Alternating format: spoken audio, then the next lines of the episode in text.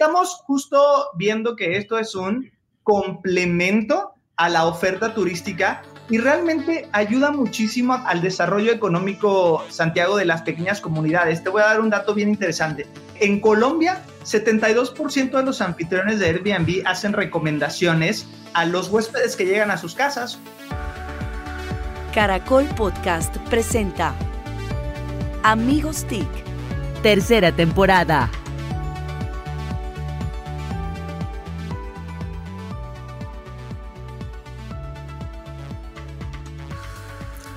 Buenos días, buenas tardes y buenas noches. Bienvenidos una vez más a Amigos TIC, el podcast de tecnología, innovación, emprendimiento y transformación digital, que como todas las semanas un grupo de amigos nos sentamos aquí a discutir de esos temas que tanto nos apasionan y por supuesto se nos intercalan algunos comentarios de bullying entre nosotros, todos con pleno consentimiento de los participantes. Bueno, quiero darle la bienvenida a mis amigos TIC. Empecemos con Jole Restrepo desde Cundinamarca. Desde Cajica, Cundinamarca, sí señor. Bueno, un saludo a todos. Tengo que confesar que hoy ando un poco nervioso con este capítulo porque es el típico invitado al que Santiago les, les pide bonos, ñapas y cosas. Entonces, ojalá en esta oportunidad, pues Santiago se, se porte muy se bien. Modere, invitado. Sí, ojalá. Sí, ojalá, ojalá. Qué pena. Bueno, desde la calle 80 en Bogotá, Mauricio Jaramillo Marín, bienvenido. Profesor Víctor, Jorge, coma, PhD, amigos TIC, audiencia, buenos días, buenas tardes, buenas noches. Y me uno, me uno a la gran preocupación de Jorge porque, porque es increíble que Santiago teniendo latifundios en su bachoque, en Cundinamarca, en la costa atlántica, en tres continentes, quiera quedarse gratis en alguna parte que no sea su propio latifundio. Eso no, no, tengo, no tengo, no, lo entiendo. Estoy consternado.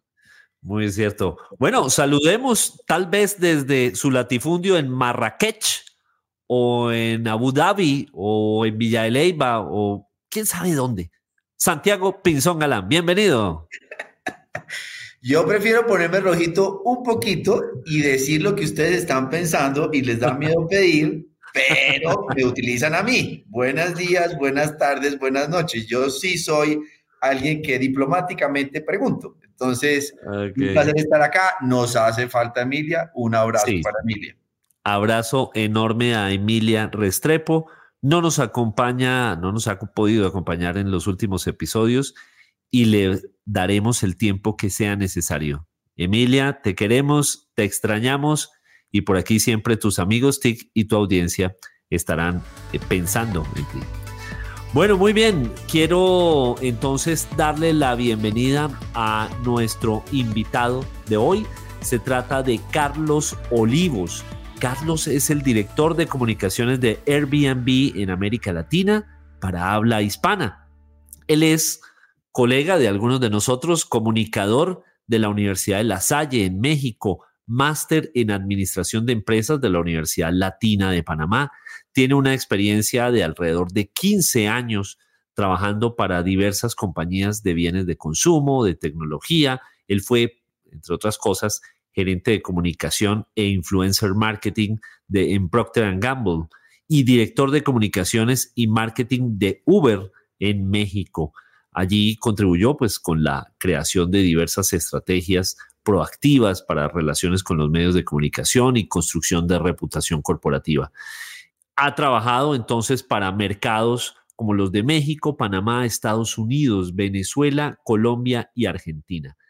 Y pues tiene este cargo desempeñándolo, debo decirlo, con muchísima proactividad. He podido compartir con él ya en diversos escenarios. Estuvimos hace poco, Carlos, en una en un foro de turismo y tecnología organizado también con la Escuela de Gobierno de la Universidad Javeriana. Entonces, Carlos, para los amigos TIC y para la audiencia, un gusto tenerte aquí en Amigos TIC. Buen día, buenas tardes, buenas noches, como dicen ustedes. Y encantado de, de platicar de nuevo contigo, Víctor, y también con Santiago, José Mauricio. Espero que sea la primera de muchas. Así que muchas gracias. Carlos, este escenario de la, del turismo ha cambiado muchísimo en los últimos años. Eso sin hablar de lo que tiene que ver con la coyuntura global de la pandemia. Pero aún sin, aún sin esa coyuntura, la transformación del turismo, la incorporación de nuevos actores, hagamos un resumen corto de lo, de lo que ha significado esta revolución con el uso de tecnologías y de plataformas como la de Airbnb. Eh, eh, es una gran pregunta, Víctor, porque quiero, siempre me gusta eh, platicar un poco de mi anécdota personal, porque respondiendo a tu pregunta, yo hoy estoy trabajando desde un pueblito que se llama Ocosocuautla en Chiapas, que es completamente desconocido para todo el mundo, y estoy justo trabajando desde aquí porque gracias a que tengo la oportunidad de trabajar desde casa, justo al iniciar la pandemia yo fui uno de, varios que decidieron de en vez de quedarse en su casa, pues salir de casa y convertirse en lo que llamamos hoy un nómada digital, ¿no? O sea, yo lo que hice, y es anécdota personal, es eh, mi departamento en la Ciudad de México eh, lo puse en Airbnb y dije, en vez de pagar y quedarme encerrado en una ciudad que estaba completamente aislada, pues me voy a la playa. Entonces, eh, con eh, mi futuro esposo y mis perros agarramos el coche, iniciando la pandemia, repusimos el Airbnb y nos empezamos a mover de un mes a otro rentando Airbnbs. Y ahí me dice, Carlos, pero tienes tanto dinero. No, es realmente lo único que hago es compensar los gastos de, de la hipoteca que todavía un departamento que debo en la Ciudad de México.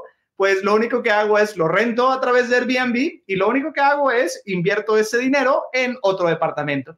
Te comento esta anécdota porque eh, la pandemia hizo que realmente el mundo cambiara y el virus no se ha ido. Ahora, una de las cosas que estoy aprendiendo ya día a día a decir es, tenemos que aprender a vivir en la pandemia y esto afectó completamente en la forma que viajamos. Este ejemplo que yo te doy es esta nueva tendencia de nómadas digitales que estamos viendo que sigue vigente y que cada vez más, de hecho estamos viendo que cada vez más se está atreviendo a hacerlo. Durante la pandemia todavía había estas restricciones de movimiento. Creo que nosotros fuimos uno de los aventureros que inmediatamente dieron el lockdown, agarramos nuestras cosas y nos fuimos.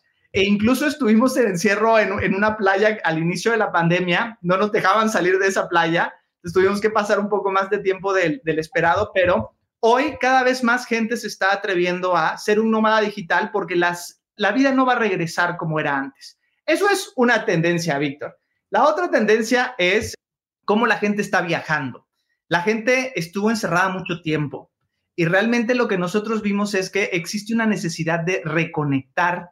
Entonces, hicimos una encuesta eh, alrededor de febrero de, este año, a inicios de este año, y realmente eh, la corrimos en, Colombia y vimos que 77% de los colombianos eh, nos dijo que quería viajar este 2021. Y de toda la gente que quería viajar, el 93% dijo que su principal objetivo de viajar era reconectar con su familia inmediata y extendida y alrededor del 41% quería reconectar con los amigos, porque piénsenlo, no sé si les pasó a ustedes, realmente estuvimos encerrados todo el tiempo, queríamos salir de casa y queríamos salir para ver con nuestra familia, para estar con nuestros amigos, para ese momento de reconexión. Ahora, a dónde viajamos, ¿no? Esa es la gran pregunta. Pues lo que pasó es que ahora eh, estamos eh, buscando lugares completamente distintos a los que em, usábamos antes. ¿Por qué? O viajábamos antes, porque antes lo que pasaba era que íbamos a las grandes ciudades, ¿no? Todo el mundo quería ir a Europa, a, visitar las grandes ciudades, eh, y ahora lo que estamos haciendo es que Estamos buscando lugares cercanos a nuestro lugar de origen o nuestro lugar, a nuestra casa. ¿Por qué? Porque queremos viajar eh, cerca de nuestra casa en un coche donde tengamos un lugar controlado y a lugares cercanos y a casas completas donde podamos mantenernos todavía seguros. ¿Por qué? Porque todavía muchos no nos queremos enfermar. Todavía muchos queremos seguir cuidándonos. Entonces, ¿qué mejor que subirte a un coche con toda tu familia y con el perro e irte a, una casa cerca de la playa o en la montaña, donde estás en un espacio al aire libre y en un espacio también controlado con toda tu familia y gente de confianza. ¿Por qué? Porque estamos empezando a reconectar, pero con gente que realmente tenemos mucha confianza y queremos abrazarnos y sabemos que se cuidan y todavía existe este protocolo, ¿no? Entonces, esta tendencia estamos viendo que sigue y la estamos viendo en Colombia. O sea, eso es a mí lo que más me emociona ver que esta tendencia está pasando en todos lados. Entonces, estamos viendo que pequeñas ciudades en Colombia en Airbnb están creciendo en términos de búsquedas y de reservaciones. Entonces, nada más para que ustedes sepan, 37% de crecimiento del turismo doméstico en Colombia en Airbnb. O sea, porque la gente está viajando más dentro del país, en lugares cercanos. Y ustedes, eh, me disculpo de antemano si, si estoy pronunciando mal eh, estos, estas pequeñas ciudades, pero Honda, Coveñas, Tunja, Moniquirá, son regiones que estamos viendo que están creciendo en términos de, visitas que está realizando la gente a través de Airbnb porque quieren ir a lugares pequeños. Y esa es la nueva del turismo. Sí, ve, Víctor, que ahora me entienden por qué hay que salir, porque eso no es latifundio, es simplemente salir, descubrir el mundo, conocer nuestro maravilloso encanto, como la película. Tenemos un encanto de país. Saludos desde Manhattan, de Santiago. Carlos, una pregunta y era, habló de dos tendencias, pero vamos a la pregunta de fondo.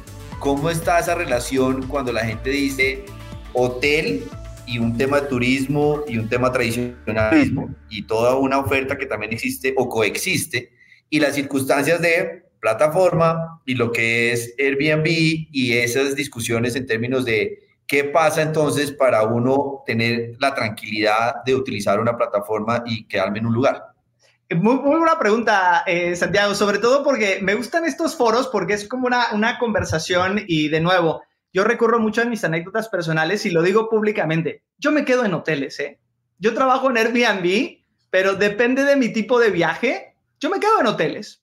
¿Por qué? Porque tiene que ver el propósito de tu viaje que tengas. Y no sé si le comentaba a Víctor o alguien más, pero antes de la pandemia recuerdo que uno de los últimos viajes internacionales que tuve fue, eh, fuimos a Disney con mi familia, ¿no? Entonces, el plan fue, nos quedamos en un hotel cerca del parque y luego nos quedamos una semana en un Airbnb, ya todos juntos, mi hermana en su hotel, yo y mi esposo en el mío, ta, ta, ta, y luego nos movemos todos a una casa en un Airbnb.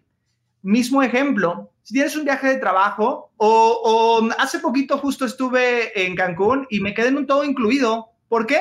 Porque no quería hacer nada, ¿sabes? O sea, tenía el propósito de relajarme completamente, pero estoy viajando también a través de Airbnb como un nómada digital porque pues tengo otras necesidades, necesito una casa con un jardín, con mis perros, etcétera. Entonces, sobre tu respuesta, creo que una de las cosas que ha hecho bien Airbnb es que dentro de la plataforma en Colombia puedes encontrar hoteles, pequeños hoteles boutique. Y creo que la gran diferencia es cuál es tu propósito de viaje, ¿no? ¿Cómo quieres viajar?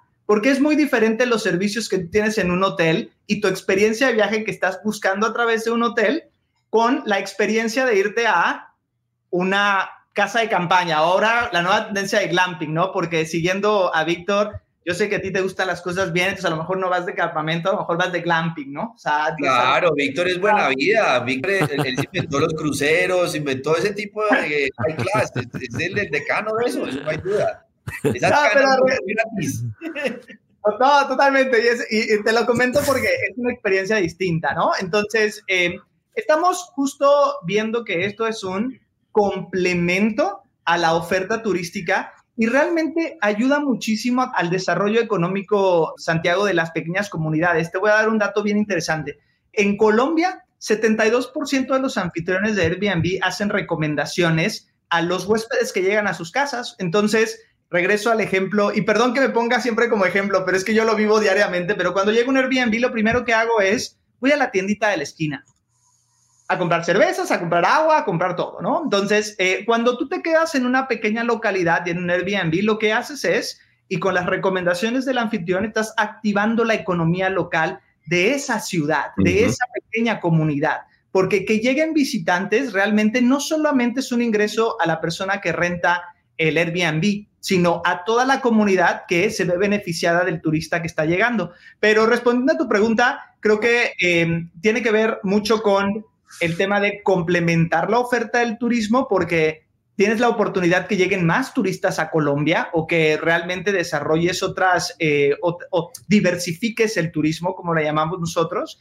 Y no, real, realmente yo te diría que es una competencia indirecta y es una competencia que también nosotros estamos abrazando porque, como te decía, hay pequeños bed and breakfast o pequeños hoteles boutique que están dentro de la plataforma de Airbnb y en Colombia tenemos diferentes alianzas con hoteles porque también les queremos dar esa exposición. Y de nuevo, al final, eh, la decisión es del tipo de viajero, pero eh, estamos dispuestos a colaborar y específicamente en, en, Colombia estamos trabajando de la mano con el MinSit y, y realmente queremos tratar de hacer las cosas de una manera cordial, en conjunto con todo el sector, porque sabemos si queremos desarrollar estos alojamientos o espacios a corto plazo y desarrollar el turismo en otras comunidades, déjame decirte, no lo podemos hacer solos. ¿eh? O sea, Airbnb no, no va a poder hacer esto solito. Tenemos que trabajar con, con gobiernos eh, locales y con las instituciones para que realmente podamos eh, hacer esto de una, de una, manera, de, de una manera ordenada, ¿no?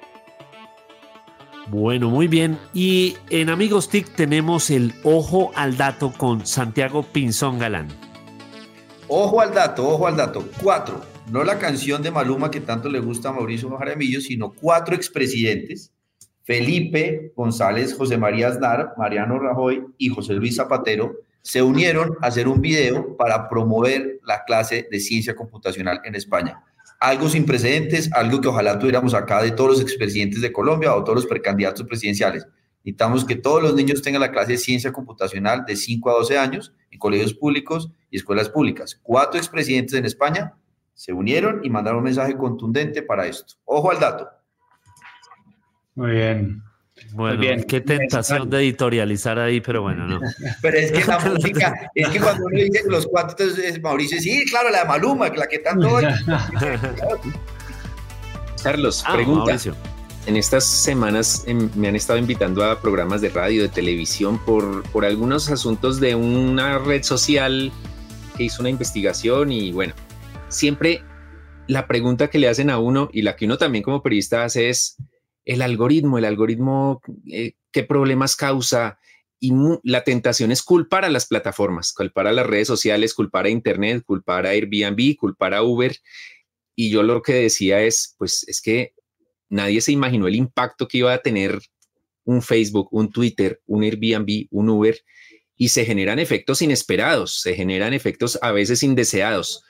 Eh, un caso, por ejemplo, es el de las ciudades icónicas de Europa, donde se la pasa Santiago, en, Madrid, en Barcelona, que los centros de las ciudades cambian, porque entonces mucha gente dice, eh, aquí es súper rentable Airbnb, me voy de allí y, y, lo dejo rentando porque va a, ser, va, a ser muy bueno económicamente. Eso generó algunas dificultades hace unos años. ¿Qué ha hecho Airbnb para adaptar su plataforma para evitar que sucedan efectos inesperados e indeseados. Y en Latinoamérica, ¿cómo ha sido? Mire, ahí fueron tres preguntas para que ellos después me matoneen. Pobre Carlos. ¿Qué ha hecho Airbnb y en Latinoamérica? y, si en Latinoamérica ha pasado algo parecido. Pregunta de la A a la Z. Con editorial, además, cada una de las preguntas con editorial. Ojalá. Carlos se dio cuenta de que Santiago hace siete preguntas, Víctor, como, como trajo al invitado, lleva nueve, yo solo hago una. Claro. Pero, déjenme decirles que eh, eh, la dinámica me parece eh, espectacular para comenzar la mañana, me parece súper divertida, así que qué bueno, qué bueno estar en este tono y no tan serio. Pero te contesto, Mauricio, fíjate que este es un tema que definitivamente a mí me preocupaba justo antes de, de aceptar un trabajo en esta empresa, para mí es súper importante entender eh, cuáles son los valores y cómo están atacando estas oportunidades, porque todo cambio tiene oportunidades, ¿no? O sea, la tecnología siempre va un paso adelante, pero no sabemos cómo va a evolucionar. Y fíjate que en el tema de gentrificación, como se llama esta, esta problemática de las grandes ciudades y de los costos, hice la tarea y, creo que Airbnb ha hecho un muy buen trabajo a trabajar con diferentes especialistas en donde este fenómeno no solamente es causado a través de eh, la oferta de espacios a corto plazo, porque eh, déjenme decirles que son dos o tres variables las que más impactan al tema de gentrificación. Número uno es el tema de transporte. Cuando abres un metro, una estación de autobús o algo en una colonia, te cambia la vida. O sea, eh, te lo digo honestamente porque realmente ahí es donde empieza una gran oferta o desarrollo de esa colonia en particular, porque el medio de transporte y la conectividad es fundamental. Número dos es el tema de la oferta eh, tanto de servicios, me estoy refiriendo a temas de centros comerciales, supermercados, etcétera. Eh, cuando se abre uno en una colonia, cambia también completamente cambia completamente el tema. Y el tercero es toda parte de la oferta cultural que al final siempre tiene que ver eh, eh, mucho con el, con el gobierno local y cómo, cómo empieza a desarrollar ese tema, pero ahí es donde cuando empiezan a suceder estas dos o tres cosas, primero la, primera y la segunda es donde empieza un desarrollo inmobiliario. Y con el desarrollo inmobiliario, ahí es donde empieza a desarrollar la oferta. ¿Por qué te comento el tema cultural? Porque eh, también para el turista es necesario tener cercanía a, diferentes lugares o accesibilidad. Entonces, son diferentes variables lo que llegan a la, gentrificación y es donde realmente nosotros estamos viendo o la gran solución que aporta Airbnb es cómo trabajamos de la mano con las autoridades para diversificar el turismo. ¿Por qué? Porque, eh, y creo que este momento de transición de convivir con el virus está siendo bien interesante porque esta tendencia que te decía de la gente quiere viajar a, lugares abiertos, a la naturaleza, a pequeñas ciudades, eh, estamos viendo que se va a mantener. Eh, la gente está redescubriendo el turismo y está redescubriendo las maravillas que, tiene, que tienen sus países o, sobre todo destinos muy cercanos, ¿no? Que es lo que te decía. Entonces, ahora estamos súper enfocados desde antes y ahora más que nunca estamos enfocados al tema de la diversificación del turismo. Y uno de los, y contestando otra pregunta de qué estamos haciendo y del algoritmo, una de las cosas que a mí me emocionan mucho más es en mayo, a finales de mayo, hicimos un cambio en la plataforma. Hoy, si tú entras a Airbnb, existe una nueva función que se llama Soy flexible. ¿Qué significa soy flexible? Que no tienes un destino en específico a dónde quieres ir, y lo que haces es buscar a través de las casas que te interesan. Entonces, imagínate que tú quieres irte con tu familia o amigos a una casa con, piscina. Entonces, le pones casa con piscina y te muestra en el mundo o lo, que tienes cerca eh, diferentes casas. Entonces, eh, esta es una gran oportunidad eh, que te está ofreciendo esta plataforma para desarrollar y diversificar el turismo, porque a lo mejor tú nunca habías pensado ir al pueblito donde estoy yo, por ejemplo, a Ocosocuautla, Chiapas, cero, amigo. Nadie viene a, a, a Chiapas, o sea, no hay nada que ver. Pero. Primero eh, es que hay que aprender a pronunciarlo. Exactamente, triptongo, digo yo, Ocosocuautla, ¿sabes? O sea, pero eh, el tema es: hoy, gracias al algoritmo de Airbnb, vas a poder descubrir otros lugares porque estás buscando ciertas características en particular de la casa. Entonces, quieres una alberca o piscina. Bueno, a lo mejor nunca había escuchado hablar de Ocosocuautla, Chiapas, pero tienes esta casa, pues me voy con la familia y el perro a, esta, a esta pequeña comunidad y empiezas a diversificar el turismo. Entonces, creo que es un primer gran esfuerzo. Estamos viendo muy buenos resultados porque ahora la gente está buscando eh, estos espacios de nuevo para reconectar y, buscar nuevas experiencias. No quiere decir que la gente va a dejar de ir a Barcelona, ¿eh? O sea, todo el mundo quiere ir a Barcelona, realmente. Y lo que estamos haciendo ahí es trabajando con las autoridades de la ciudad para ver cómo hacemos para que haya un crecimiento estratégico y ordenado cumpliendo con las regulaciones. Venga, no sé si contesté todas, pero ahí estuvo. Muy concreto, este tema de fondo de regulación y desregulación inteligente. Es una discusión que está en todos los países, es una discusión que está en Colombia. Nosotros desde la ANDI lo que buscamos y promovemos como gremio es precisamente la regulación y la desregulación inteligente.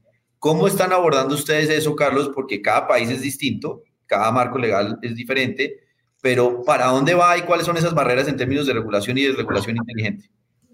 Eh, muy buena pregunta. Primero, creo que se lo comentaba Víctor y siempre lo dejo muy claro. Queremos estar regulados. Definitivamente tiene que haber una regulación para que este tipo de plataformas puedan seguir creciendo y sobre todo que más personas se vean beneficiadas de, esta diversificación del turismo o también le llamamos democratización del turismo. ¿Por qué? Porque antes, para tú ser parte del turismo, tendrías que poner un bed and breakfast o un hotel que, que representaba muchísimo dinero. Hoy tienes un cuarto extra, tú lo pones en Airbnb y tienes la posibilidad de poder obtener un ingreso extra solamente rentando esa habitación. Entonces, la respuesta es queremos estar regulados y ahí a tu pregunta, Santiago, de qué tipo de regulación. Para mí es una regulación que debe ser incluyente. ¿A qué me refiero una regulación incluyente? Eh, de nuevo, regreso al ejemplo. Iba a decir, Carlos, eres un egocentrista, pero es que mis papás, por ejemplo, mis papás tienen más de 60 años. Yo me, preocupo y me digo, ¿qué van a hacer mis papás? Eh, ¿A qué se van a dedicar?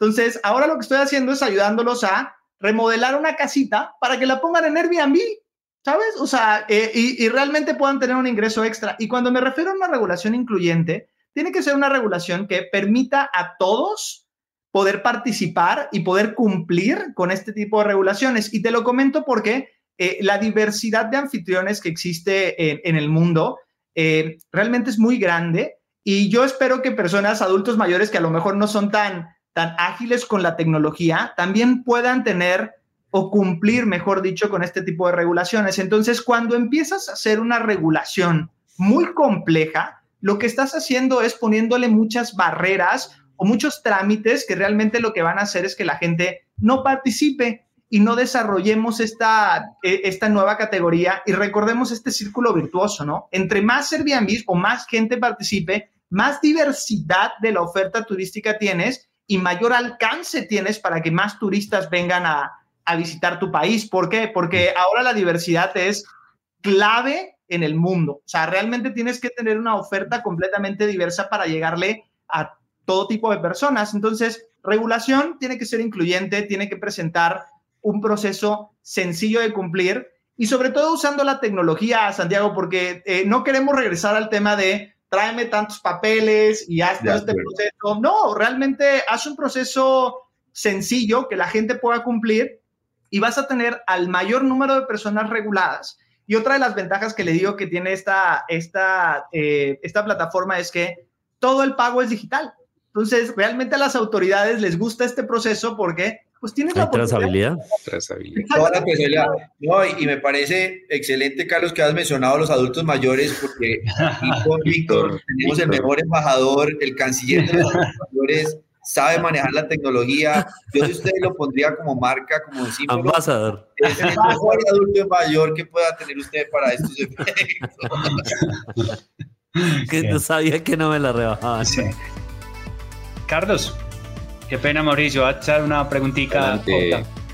He visto que la evolución de Airbnb va hacia las experiencias, no solo quedarse en una gran experiencia que es quedarse en una casa de una familia local, lo que sea, pero he visto que han evolucionado a otro tipo de experiencias. De hecho, eh, en pandemia empezaron a promocionar eh, experiencias online. Contanos un poquito hacia dónde va esa evolución. Eh, es súper, súper anécdota interesante porque esto fue un tema bien duro durante la pandemia. Déjenme decirles que en la pandemia nos pegó feo. O sea, yo incluso, yo, yo dudé, o sea, tuve miedo de perder mi trabajo porque realmente fue un tema serio. La gente dejó de viajar. O sea, eh, lo, como lo dice eh, mi, mi, CEO, como lo dice Brian, estuvimos a punto de perder todo. Entonces fue un momento. Y lo dijo en entrevistas. ¿Sí? la pandemia nos casi que nos acabó. Sí, ¿no? Y, y, te lo digo personalmente también hubo un momento de, oh, wow, o sea, a lo mejor me quedo sin trabajo. O sea, eh, pero ahí es donde todos los momentos de crisis generan oportunidades y impulsan a la innovación y, contestando de José es eh, un día realmente lo que, lo que fue bien interesante porque recibimos un mail y, ok, vamos a llevar las experiencias online y todos, oh, wow, ¿cómo vamos a hacer eso? Bueno, eh, gracias a, Zoom, que, que, creció muchísimo durante la pandemia, pues empezamos a ofrecer estas plataformas, pero la gran diferencia fue, ¿cómo haces para que realmente sea una experiencia única? Entonces ahí es donde Airbnb y el equipo global de experiencias hizo un muy buen trabajo porque hubo un entrenamiento exhaustivo a todos estos anfitriones para transformarnos en, en, online, porque es muy diferente la experiencia de irte a, a, dar un tour de tacos en México o irte a las luchas o irte a un tour de café en, Colombia versus conéctate en tu casa, ¿no? Entonces, realmente eh, fue un cambio radical, pero funcionó muy bien porque le permitió a la gente, cuando realmente estaba encerrada en su casa, que no podíamos salir, poder escaparse por lo menos una o dos horas y poder conocer lugares eh, desde su casa. Y hubo experiencias bien interesantes porque teníamos, eh, yo tuve la fortuna de hacer un par.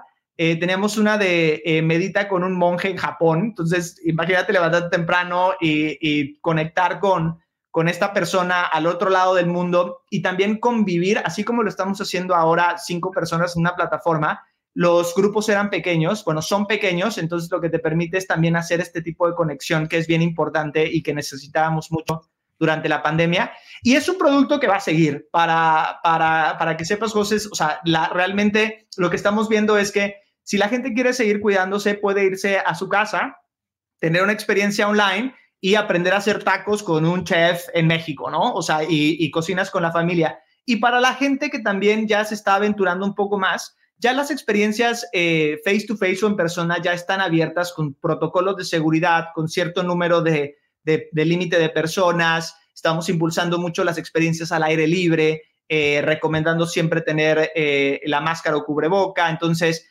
también ya están activas dentro de la plataforma. Y justo el propósito es invitar a la gente a que tenga una experiencia diferente, ¿no? porque eh, el gran reto es no cualquiera puede subir una experiencia en Airbnb, tienes que ofrecer algo único o distinto. Eh, un ejemplo que, que, doy mucho es, eh, en vez de ir a ver las luchas libre en México, pues tienes una experiencia que te hace, puedes hacer una máscara de luchador, personificas tu propia máscara de luchador. Entonces, realmente tienes ese toque extra o distinto eh, porque queremos seguir en la misma línea de hacer tu experiencia única, ¿no? De quedarte eh, en un lugar y que también tengas esa conexión con alguien distinto. Entonces, las experiencias están muy bien curadas y no cualquiera puede subir una experiencia. Tienes que ser un experto en el tema, tienes que ofrecer algo diferente. Entonces, creo que eso está ayudando a, desarrollar el negocio y hacer algo mucho más 360 en el sentido de que te quedas en una casa única o, o por así decirlo, auténtica y también tienes la oportunidad de, realizar actividades auténticas, además de contribuir a que más gente pueda participar en esta eh, economía del turismo, porque no necesitas tener una casa, no necesitas tener un cuarto. Si realmente eres experto en un tema, pones tu experiencia y empiezas a formar parte de, esta, eh, de este desarrollo local. Entonces, regresando al tema de las pequeñas ciudades, a mí me encanta esta, esta idea de mandar gente a, pequeños pueblos o que no son tan populares, porque eso va a despertar el interés de otras personas en poner experiencias. ¿Y qué tal si empezamos a desarrollar el turismo en zonas donde antes la gente no pensaba ir, ¿no? Carlos, pregunta cortica. En, esta pandemia mis únicas cuatro salidas familiares han sido con Airbnb, pero tal vez muy tradicional, entonces con piscina o con o en tierra fría y Tres de las cuatro experiencias han sido espectaculares, la cuarta fue buena, pero ahora que, mencionabas lo de flexible, me dio por hacer clic y encuentro casas del árbol, casas subterráneas, piscinas increíbles, casas cicládicas, yurtas, contenedores. Hay una cantidad de opciones que todavía como que en Latinoamérica no, no, todo el mundo sabe que existen y seguro que hay muchas opciones que uno no, no, no, no conoce. ¿Qué está haciendo Airbnb para que los que tienen esta clase de, propiedades las pongan al servicio de, los usuarios de Airbnb y para que los usuarios también demanden, hagan, aumenten la demanda? Primero, qué pena que no fue excelente tu cuarta visita, pero de nuevo, estamos trabajando. Eh, pero no todo es perfecto y justo respondiendo a tu tema, estamos trabajando muchísimo eh, en el área de, de mejorar la calidad y la experiencia porque sabemos que es importante. Y una, buena noticia para todo, eh, toda la gente de Colombia es que nuestro centro de atención al cliente está en Colombia, para Latinoamérica está en Colombia y tenemos ya cerca de eh, mil personas trabajando con nuestro, nuestro aliado que es Sutherland, que tiene las operaciones en, en Colombia. Entonces, el mensaje es si tienen algún problema en Colombia, que espero que no, lo importante es que un colombiano les va a estar contestando el teléfono, lo cual ayuda mucho. Buena compañía, buena compañía. Sutherland es buena compañía. Es afiliado. Eh, Víctor, ¿será socio Santiago de.? No, no, es, afiliado. No, no, no. Es afiliado, es afiliado. No, es afiliado. como, como Jole hace disclaimers, solamente quiero decir que muy buena compañía, están muy buenos aliados. No, y estamos muy contentos. Y ahora, ¿qué estamos haciendo, Mauricio? Justo estamos siendo mucho más proactivos en, comunicar lo que es Airbnb, los beneficios, tanto para generar eh, mucho mayor número de oferta en, alojamientos y que también la gente se atreva a probarlos. Por eso, eh, regresando al comentario de Santiago de, pedir créditos o pedir bonos, pues de verdad que los invito con tal de que comenten en la próxima, en, su próximo podcast de cómo les fue, porque para mí es importante que la gente lo pruebe. Regreso a anécdota personal. Mis papás nunca se habían quedado en un Airbnb hasta que me fueron a visitar a la Ciudad de México y por temas de practicidad, no es porque no los quiera recibir en mi casa, pero dije, bueno, les rento un Airbnb que está a una calle de la casa, ¿no? Y tienen su espacio, nos vemos y todo perfecto, ¿no? A la suegra, Santiago. Exacto. Ojo, ojo, ojo.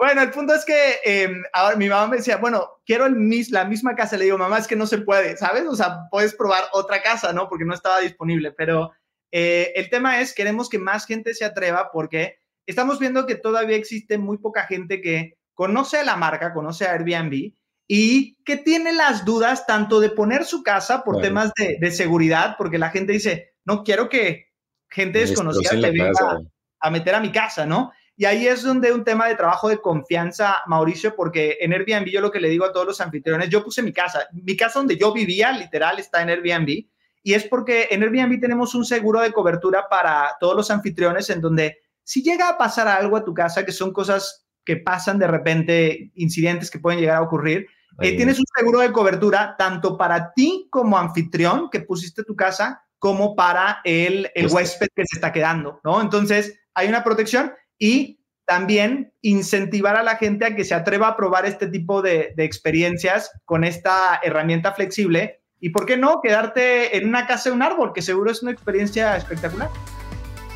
Una pregunta mirando también es, ¿qué sigue para Airbnb en Latinoamérica? O sea, Colombia, el encanto, y o como tenemos audiencia internacional, como le gusta a Jorge Barón, un presentador muy importante del país, ¿qué sigue para Latinoamérica con Airbnb? ¿Para dónde va esa propuesta de valor y con toda esta fascinante circunstancia que es una reactivación económica y el turismo, pues es una parte importante? Me encanta que, que hayas mencionado Encanto porque por ahí estuvimos en conversaciones, pero bueno, esperemos poder hacer algo en el futuro porque Encanto a mí me encanta porque está hablando de pequeñas comunidades, ¿sabes? No sabemos dónde está la casa de Encanto, pero realmente estás hablando de un pueblito auténtico y único, así que buena referencia ahí.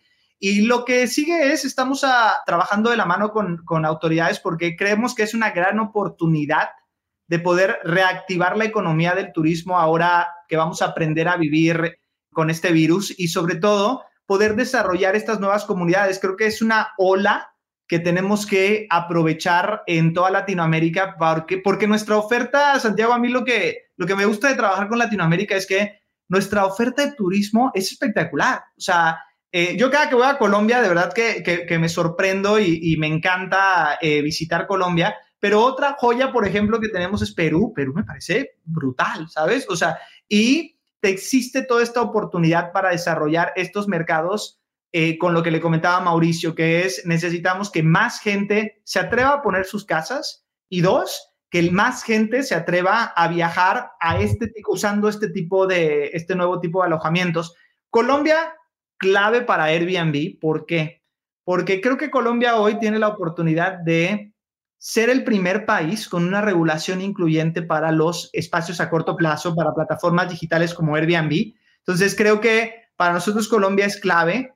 Víctor lo mencionaba, hemos estado siendo muy proactivos. Por temas de la pandemia no hemos tenido la oportunidad de viajar y visitar Colombia, esperamos hacerlo próximamente, pero eh, si realmente todo sale como, como pensamos y ya existe la accesibilidad del gobierno y seguimos trabajando de la mano del MINSID, creo que hoy existe la posibilidad de que Colombia pueda ser el primer país en, Latinoamérica de tener una regulación incluyente y pueda ponerse a la vanguardia. ¿eh? O sea, creo que es una gran oportunidad que tenemos eh, ahí y estamos haciendo todo lo posible para que, para que suceda y sobre todo poner el ejemplo con temas de la economía colaborativa. Yo estuve en Uber y la verdad es que me dio mucho gusto escuchar la alianza de Uber con, con los taxis en Colombia porque creo que es un momento para apostarle a la tecnología, apostarle al desarrollo económico a través de la diversificación, dándole más oportunidades a la gente que usa esta tecnología.